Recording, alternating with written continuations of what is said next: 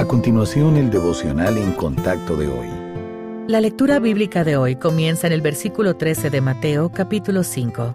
Vosotros sois la sal de la tierra, pero si la sal se desvaneciere, ¿con qué será salada?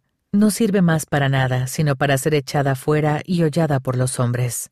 Vosotros sois la luz del mundo. Una ciudad asentada sobre un monte no se puede esconder, ni se enciende una luz y se pone debajo de un almud, sino sobre el candelero, y alumbra a todos los que están en casa. Así alumbre vuestra luz delante de los hombres, para que vean vuestras buenas obras, y glorifiquen a vuestro Padre que está en los cielos.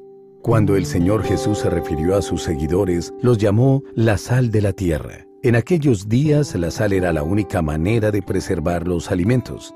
Como cristianos, nosotros también tenemos un efecto de preservación en la tierra, porque tenemos el único mensaje que puede hacer libre a las personas de la corrupción del pecado y darles vida eterna. Esto significa que debemos ser una influencia positiva en las vidas de las personas que nos rodean. Así como la sal mejora el sabor de la comida, un carácter cristocéntrico y un estilo de vida que le agrade a Dios pueden ser un ejemplo que atraiga a otros al Salvador. Ellos notarán nuestro gozo y satisfacción, y tal vez deseen tener esas cualidades, que están disponibles solo mediante una relación con Jesucristo.